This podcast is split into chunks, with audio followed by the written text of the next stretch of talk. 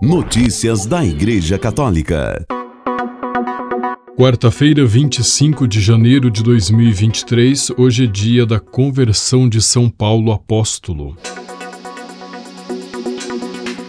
A Santa Sé publicou ontem a mensagem do Papa Francisco aos participantes da quinta Conferência Internacional pelo Equilíbrio do Mundo, que acontecerá em Havana, Cuba, de 24 a 28 de janeiro. O Papa falou da urgência de construir pontes. Em sua mensagem, Francisco disse que a conferência quer promover mudanças significativas nas atuais circunstâncias sociais e políticas. Para o Papa, há uma necessidade urgente de construir pontes que possam nos ajudar a encontrar juntos soluções viáveis que não excluam ninguém. Francisco citou como exemplo o poeta e político cubano José Martí e disse que é preciso olhar para o passado e não negar nossas raízes que nos levam a aprender com nossos idosos sobre a fé que os moveu, sobre a coerência de vida que esta fé lhes impôs. Citou então sua mensagem para o Dia Mundial da Paz deste ano e encorajou a colocar a palavra juntos novamente no centro.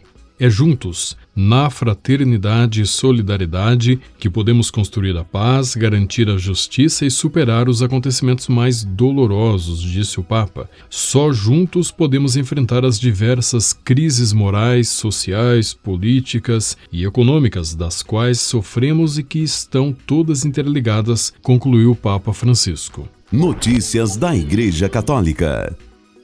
A Santa Sé publicou ontem também a mensagem do Papa Francisco para o 57º Dia Mundial das Comunicações Sociais, que será celebrado em 21 de maio com o tema Falar com o Coração, testemunhando a verdade no amor. Confira um trecho do Papa Francisco sobre essa mensagem, um trecho dessa mensagem do Papa Francisco. Estimados irmãos e irmãs, depois de ter refletido nos anos anteriores sobre os verbos ir e ver e escutar, como condição necessária para uma boa comunicação, com esta mensagem para o 57º Dia Mundial das Comunicações Sociais, gostaria de me deter sobre o falar com o coração. Foi o coração que nos moveu para ir, ver e escutar, e é o coração que nos move para uma comunicação aberta e acolhedora. Após o nosso treino na escuta, que requer saber esperar e paciência, e o treino na renúncia, a impor em detrimento dos outros o nosso ponto de vista, podemos entrar na dinâmica do diálogo e da partilha, que é, em concreto, comunicar cordialmente, e se escutarmos o outro com o coração puro, conseguiremos também falar testemunhando a verdade no amor. Não devemos ter medo de proclamar a verdade, por vezes incômoda, mas de o fazer sem amor, sem coração. Com efeito, o programa do cristão, como escreveu Bento XVI, é um coração que vê. Trata-se de um coração que revela, com o seu palpitar, o nosso verdadeiro ser e, por essa razão, deve ser ouvido. Isto leva o ouvinte a sintonizar-se no mesmo comprimento de onda, chegando ao ponto de sentir no próprio coração também o pulsar do outro. Então pode ter lugar o milagre do encontro, que nos faz olhar uns para os outros com compaixão, acolhendo as fragilidades recíprocas com respeito, em vez de julgar a partir dos boatos, semeando discórdia e divisões.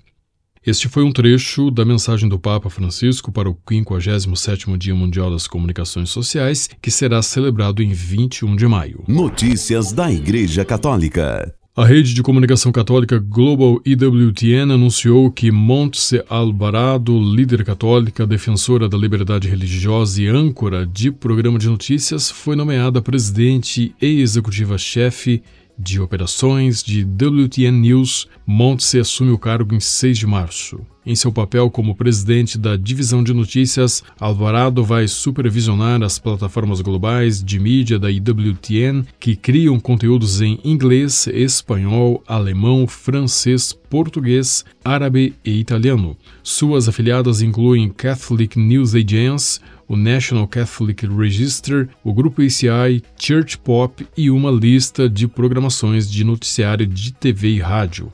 Como executiva experiente, Montse vai trazer energia e perspectiva a nossos serviços globais de notícias, disse o diretor e CEO da WTN Michael P. Varsoff. Sua bagagem em administração organizacional, sua compreensão da igreja e sua experiência no espaço público são elementos-chave que a tornam ideal para esse papel. Essa combinação de capacidade permitirá a IWTN tornar-se ainda mais forte em entregar reportagem e análise críticas, disse Varsaf. Notícias da Igreja Católica. Um padre exilado e um defensor dos direitos humanos denunciaram que o governo de Daniel Ortega na Nicarágua manipula e fabrica testemunhas para o julgamento do bispo de Matagalpa, Dom Rolando Álvares. Em uma postagem no Facebook, o padre nicaragüense Eric Dias, que vive exilado nos Estados Unidos depois de deixar seu país em setembro de 2022, disse que o regime fabricou uma lista de testemunhas para depor contra Dom Rolando. Dom Rolando Álvares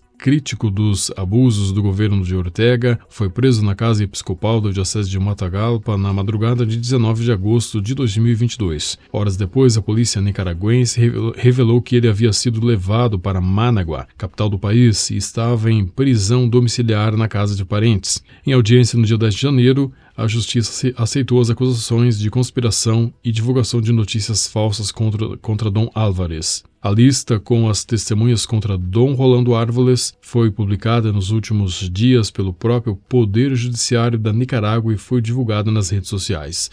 Padre Eric Dias disse em 18 de janeiro que existem várias pessoas que não sabiam que estavam nessa lista e não se deram conta até hoje que seus nomes foram usados e colocados lá. Já sabem o que vem depois: citá-los e ameaçá-los para que digam o que vão preparar ou lhes digam o que devem falar, disse o padre. Há vários que vão com alegria para descarregar seu ódio e contar mentiras contra o arcebispo. Há outros que colocam a fé em primeiro lugar e não são capazes de dar falsos testemunhos.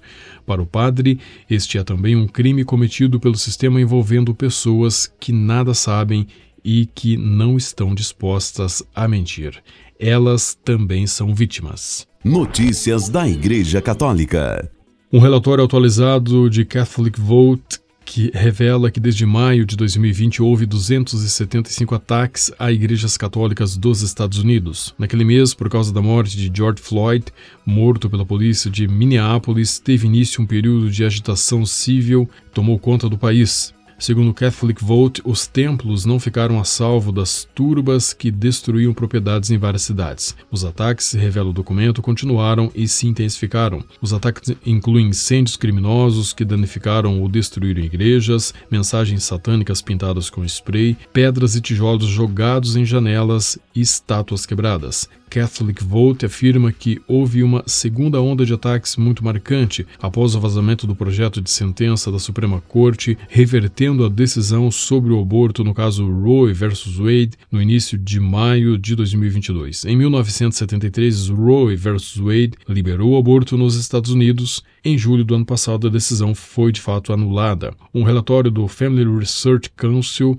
publicado em dezembro, também mostrou que os ataques a igrejas aumentaram após a anulação anulação de Roe versus Wade. O vandalismo que estamos vendo hoje está aumentando rapidamente para níveis não vistos desde o final de 1800 e início de 1900 por grupos organizados como Know Nothings e Ku Klux Klan, escreveu o presidente da Catholic Vote, Brian Birch. Ambos os grupos citados por Birch defendiam a supremacia dos anglo-saxões protestantes contra negros e imigrantes, principalmente católicos como irlandeses e italianos. Em dezembro de 2021, Burt enviou uma carta ao Departamento de Justiça citando pelo menos 114 casos desde maio de 2020 e criticando sua liderança por não fazer nenhum esforço significativo para conscientizar ou abordar o aumento inquietante de ataques cheios de ódio contra católicos, símbolos religiosos, santuários, estátuas e igrejas. Catholic Voice afirmou que desde então não há evidências de que o Departamento de Justiça tenha tomado qualquer ação específica e os ataques continuaram. Com a colaboração das agências ACI e Vatican Media, você ouviu o boletim de notícias católicas que volta amanhã. Notícias da Igreja Católica.